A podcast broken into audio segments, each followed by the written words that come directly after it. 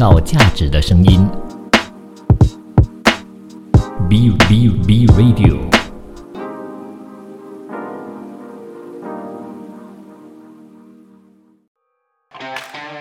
你有你的观点，他有他的角度，观点角度大不同。来到了今天的观点角度大不同，我是 Happy，你好，我是景佳。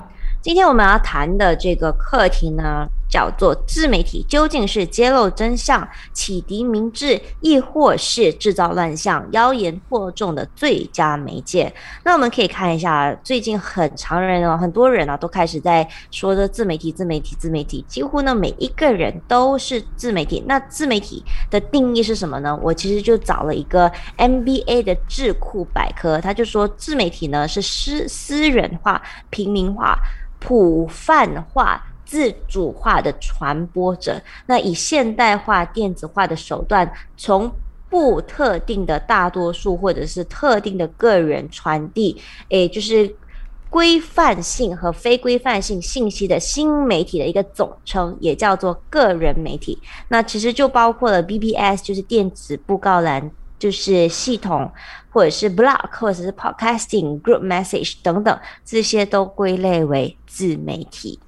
自媒体简单来说，呃，虽然说你可以定义那么多，写的很清楚，但是实际上呢，就我们把它简单化吧，就是每一个人呢都可以是一家媒体。一个单位，每一个人就是一个媒体单位了。那这样子来看的话，等于是说呢，现在的社交媒体啊，无论是你用哪个平台都好，你都扮演着媒体人的一个角色。当然，如果你要从呃这个媒体的道德标准来看的话，我们这个就很难去谈。我这么来说，我们基本上就以每一个人作为一个单位，每个人就像一个媒体，他究竟是在做的这些消息，你在网络上发布的资讯等等。你是有帮助启迪明智呢？你在做的是揭露真相呢，还是其实你是属于在制造乱象？甚至看到不明白或者不清楚的东西，只是觉得说哦，单看标题你就马上去 share，也不理内容在写什么？你属于这种人吗？那这种可能就是真的是制造乱象啊，甚至妖言惑众。但如果是你是这么做的话，其实你也让到这个平台呢变成了是一个呃，我是觉得呃为虎作伥的加害者了。所以我们在谈的就是自媒体本身，它是属于一个好的媒介呢，还是说呃是不好的一个媒介呢？那我们看一下自媒体跟传统媒体的一个区别。那自媒体呢，它是没有一个 proper 的。架构的那其实我们可以看传统媒体呢，相对来讲的话，为什么更多人会选择更加相信就是传统媒体？原因是因为他们都会有一个所谓的呃，就是监管机制去监管他们就是所发行出来的一些内容。但是如果自媒体的话，是没有任何人在管的。最多就是可能就是看到的人，他就会可能会在底下反应，但是这个也很 subjective to 就是 individual，因为可能这个自媒体嘛发的都是没有，如果这个人啊，我说这个自媒体的这个人他自己本身呢是不觉得自己有什么社会责任的，想说什什么就说什么，想做什么就做什么的话呢，其实这样子。它真的是一个很没有规范的一个一个一个一个一个平台。然后呢，不管你写什么，可能有些人他不懂得过滤的话，他可能就是照单全收。刚刚几家也有讲说，很多人其实看标题没有去看内容，就直接定义了那个内容跟标题。但是呢，我们可以看哦，现在很多的自媒体或者是很多人写文案的时候，他的标题都会写到很吸引人想去看。但是你看内容跟标题其实不是那么一回事，所以。大家还是需要去看一下内容，包括呢，我觉得自媒体在做整个标题方面呢，可以稍微少少的，就是跟内容相符合啦。那其实我看过一些，好像呃一些标题，它就是这样子写的，比如说，他就写到呃谁谁谁谁谁被被怎么样被怎么样了，但是呢，你点进去看的时候，它其实是一个幌子，就是让你呢点进去看以。可以增加他自己本身的流量。标题本身已经变成了是一种广告的形式来吸引流量了。因为如果你下的标题呢是不够吸引力的话，根本你就谈不上内容了。这是我们之前呃在感情的这些话题啊里面会谈到的。你关注的是外表呢还是内在呢？那就有人会跟你说。你连外表都没有，我怎么会有机会去了解你的内在呢？对不对？所以外表还是先吸引你的。同样的情况发生就是在媒体上面，你不会去先看内容，你会先看标题，因为标题就是一个总结嘛，你总结你整个内容里面想要谈的主题核心是什么东西。所以这个核心主题如果让我有兴趣呢，我才会去看里面的内容。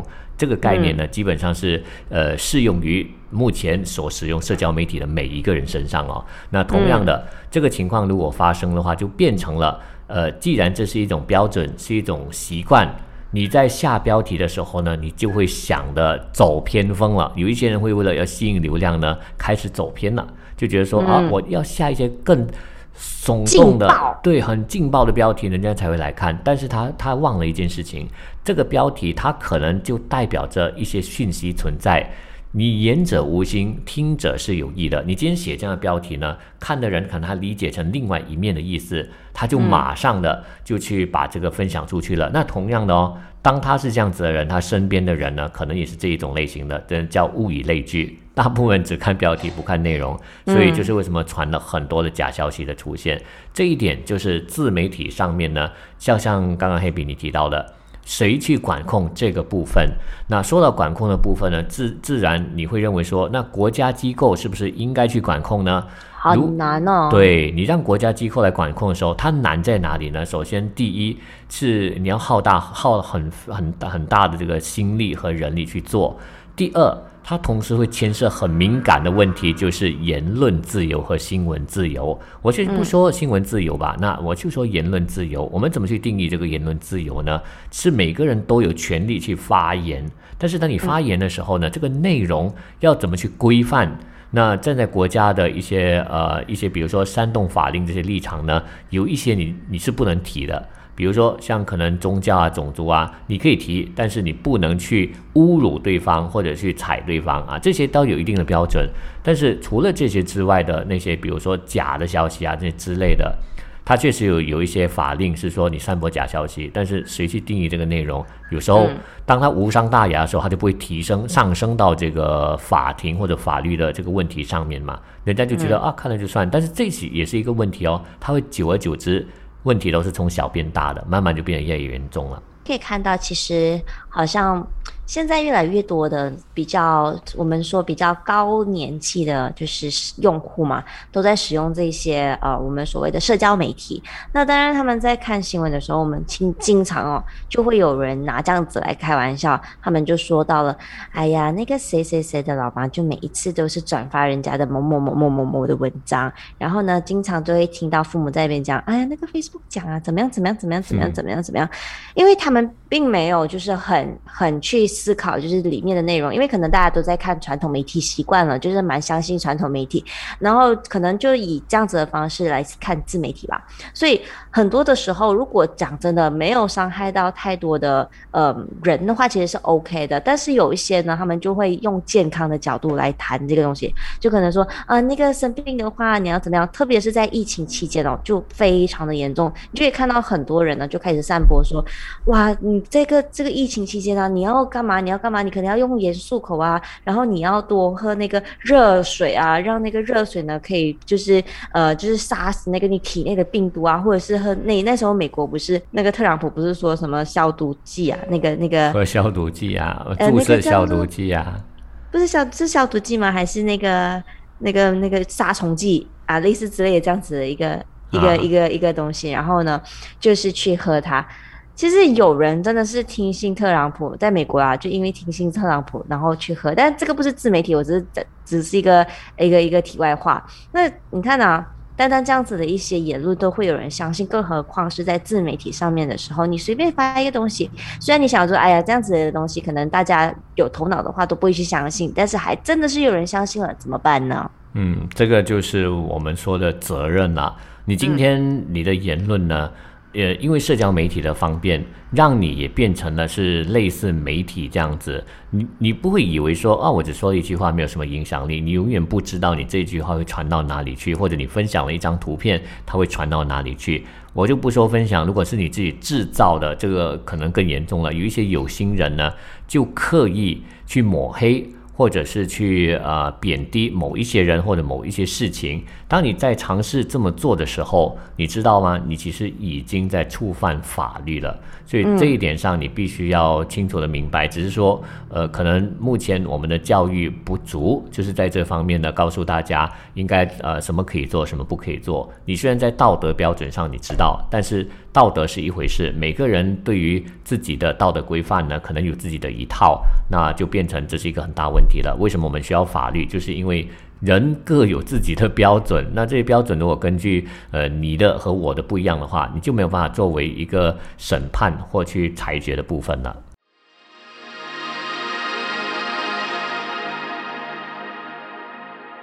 创造价值的声音，B Radio。今天我们来延续谈一谈，就是自媒体呢本身。它的这个做，应该说作为一个自媒体的人，他究竟是有办法来揭露真相更多呢，还是制造乱象是更多的？那这个自媒体作为这个媒介本身呢，它就有一定的这个责任呢。我是觉得，它不是说你不是一个官方媒体，你的言论就不用负责。其实每一个人都要为自己的言论来负责的。好，我们看回一个例子哦，在呃，才最近不久前才发生的，就是当今大马这件事情，我相信对于马来西亚朋友呢，应该也比较熟悉了。当今大马这个网站呢，他们就因为有一名一名的这个读者留言啊，这个留言呢就藐视了法庭的这个判决，所以呢，呃，就有人提控了这当今大马这个媒体。所以你看啊，这个还罪成哦，就当今大马还要付款哦，就已经是罪成了。意思就是当今大马是为了一个。呃，留言留言，而这个留言他没有来得及去审核或者删除，或者是总之他没有做到他应该要去删除的这个部分，去检视的部分，结果因为这个留言，他们被惩罚了，被惩罚了。但是这位这位呃读者反而没有被惩罚，所以我想说，你看你单纯你的一个留言，你就可以造成一家公司的。亏损或者甚至可能啊倒闭之类的，总之你他受影响了，就因为你一句留言。那你说你这个留言有没有力量？你是不是应该也要为这件事情负上责任？而且这个留言你说的这个是是不是事实，还是说你你在说的是另一件事情呢？所以这些东西我们都必须去思考。今天这个年代已经跟过往已经不一样了，你已经有了很大一个权利，因为自媒体呢赋予你更大的一种言论影响力，所以你如果你随便说一句话的话，你根本不想要为这句话负责，那就请这位人士，你作为一个作为一个媒体使用者啊。你应该要认真思考一下，你的道德底线在哪里？你为什么要说这一番话出来？其实，在韩国那里呢，也有另外一个，就是另外一则新闻啦。相信呢，大家都对于这个新闻呢是有一定一定的认识的。就是这一位 YouTuber，我们说的 YouTuber 呢，他其实相对来讲是稍微有一点影响力的。好像比如说一个自媒体，还在经营自己的品牌的时候，他肯定会有一些粉丝加入，然后就可能喜欢你，或者是觉得，哎，你讲的话好像蛮有蛮可信的，所以你因此呢产生了一定的影响力。而这位 YouTuber 呢，就去到到了就是一个餐厅啊，他就吃在吃螃蟹的时候，然后就看到了上面有沾一粒米饭，然后就说，他就他就在那个影片里面说，可能呢他是因为客人没有吃完的一个餐点，又在重新上菜，这样子的言论，他在自己 YouTube 这样子。放出来的时候呢，其实很多人在底下呢就开始攻击那一家店。那在攻击的时候呢，诶，不久之后，很短的时间哦，那家店的老板呢，诶，就开始宣布倒闭了，宣布关闭那一家店。后来呢，这个 YouTuber 才出来澄清，他说：“哦，是他自己在沾沾调味料的时候呢，不小心掉进去的。”但是你知道，这样子的东西一出来的时候，老板已经是。倒闭了，他想要那个，他想要道歉，已经太迟了。你知道后来他再出一个影片哦，就是来就是反省啊，然后来道歉。但是老板并不领情，他说呢，这个 YouTuber 只是在弥补自己的一个形象而已，他并没有真真真心想要道歉。所以你知道，一个你自己本身，你知道你可能，你或许你可能觉得你自己没有什么多大的影响力，但是你要知道你自己本身是一个想要当 YouTuber，或者是你想要当一些自媒体的话，你一定要。对这些社会责任负责的，你不能好像随便说，好像哎，你可能这样子觉得，但是呢，你可能就是想用这样子的一个 gimmick 啊，吸引人家进去看。可是你知道，你这些所谓的 gimmick 啊，会真的是对人家的那些负面影响，或者是这些所谓的倒闭的情况呢，是会有的，而且是很严重的。你知道，这个老板他就说了，他就是自己呢。长久以来啊是以诚信做生意的，好不容易呢成为当地知名的一个美食餐厅，眼看呢就要撑过这个二零二零年的这个新冠疫情的肆虐了，但是无缘无故呢被指控，然后觉得很就倒闭了，觉得非常的冤枉。其实这个也是反映了一种网络霸凌的情况哦。那霸凌，你是以为霸凌是要群众一起来霸凌吗？有时候可能不是，就因为你一个人先挑起了那件事情，那群体就会来开始攻击某一个单位或者某一个人了。这种霸凌的现象呢，就自从有了这个呃网络年代过后。当每一个人都是可以有能力成为自媒体的时候呢，它就变得越来越严重了。所以回到我们今天的主题，自媒体究竟是揭露真相、起地名字，或者是呢制造乱象、谣言惑众的最佳媒介呢？我是这么看的啦。其实，呃，它是不是一个好，是是这种哪一种媒介呢？取决于民众本身的这个内涵和它的。整个自己本身对自己的道德标准的一个要求，或者做人处事的一个要求。如果你觉得你不在意，你就随便乱讲，讲了就算啊，这种啊，你就会成为是制造乱象、妖言惑众，你就把这个平台变成是这样样子了。但是如果你是倾向于让大家得到一个最真实的资讯，而这个资讯呢，并不是。啊，哗众取宠，或者是把它呃扩大或者夸大的去，而且就实报道的话，那我觉得这个就不同了。这个是揭露真相。同时，如果你愿意分享一些知识，你自己本身有很有发现到某一些知识是别人没有想过的，或者一些观一些观点、一些角度，甚至一些哲学呃理论都好，愿意去跟人家分享、去讨论呢，这个就是启迪明智了。所以，其实媒介。它本身呢，平台本身它是属于中性的，但是这个平台会变成是妖魔还是天使呢？很大程度上取决于使用它的人，所以我们就想，刀能够砍人杀人，但是刀同样可以帮你切菜，煮出一锅非常美味的美食。也能覆舟。对，没错，它就是一个呃中性的嘛。那我们看回现在社会的现象。我也发现，呃，我我不会说全部都是好或全部都是坏，我觉得都有，对，都有。但是综合我们现在看到，让大家印象比较深刻的，可能很多时候都是比较不好的事情。你会看到网络上一些酸民的留言呐，他们都很不负责任。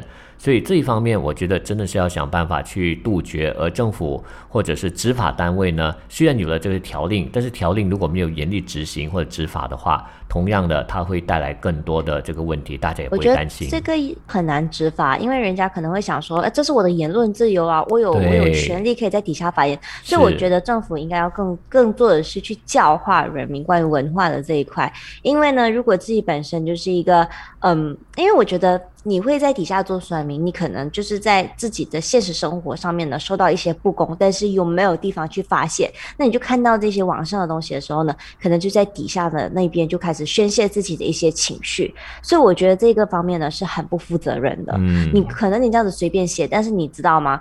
很多人抑郁症也是这样子得来的。然后有些一些 YouTuber 网红啊等等，他们呢可能会面临，就是你看我们之前就看到韩国很多艺人就跳楼的这些事件，就可以知道。他们到底承受的压力有多大了？要面对你的言论，同时又要好像对对自己的粉丝负责的话，其实他们真的蛮难做的。除了就是一般我们说的个体或者自媒体之外呢，那作为传统的媒体，现在已经转上线上了嘛，所以在这一方面呢，其实传统媒体也有一定的责任，是需要确保报道的消息呢是。比较符合现实，符合现实也要真实的这个消息，而不是更多的啊一些可能呃捕风捉影啊这样的情况。因为这样子来做的话，其实民众他是很容易受到影响的。所以为什么媒体本身它有一定的社会责任，就是因为它有这种影响力在。那所以我们在说自媒体呢，它指的不单只是个体户或者是某一些单位，还包括传统媒体。现在也是变成了，就在网络上，人家会看成它是另外一个媒体的啊这种呈现方式了。但是它也不属于自媒体啦。它当然不属于自媒体，但我想说，它有一定的责任。